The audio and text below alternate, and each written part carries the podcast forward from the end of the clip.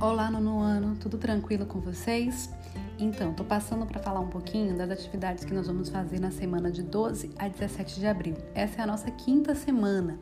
Então, essas atividades já estão no Classroom, mas vocês podem começar a fazer a partir do dia 12, tá ok? E aí vocês têm até o sábado para responder. Nessa semana, nós temos quatro atividades previstas, como também já é um costume nosso. E a gente vai discutir o pós-abolição.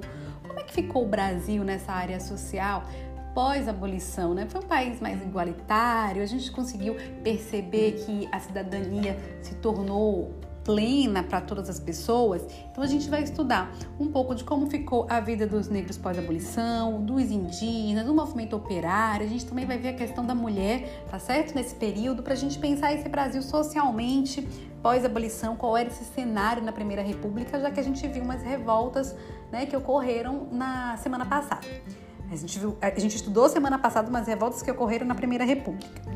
Então, atividade de número 1, um, aula síncrona, tá? Eu já tô confirmando a aula síncrona da segunda-feira, tudo certo, eu espero vocês.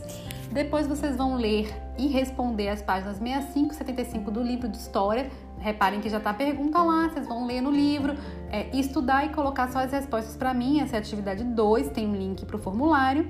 A atividade 3 tem uns trechos, uns textos para serem lidos e aí vocês vão responder o quadro. O quadro também tá lá, vocês vão pintar o quadro, gente, ou marcar um X no que se sim ou se não para cada afirmação, tá? Essa atividade não tem formulário, é direto no Classroom.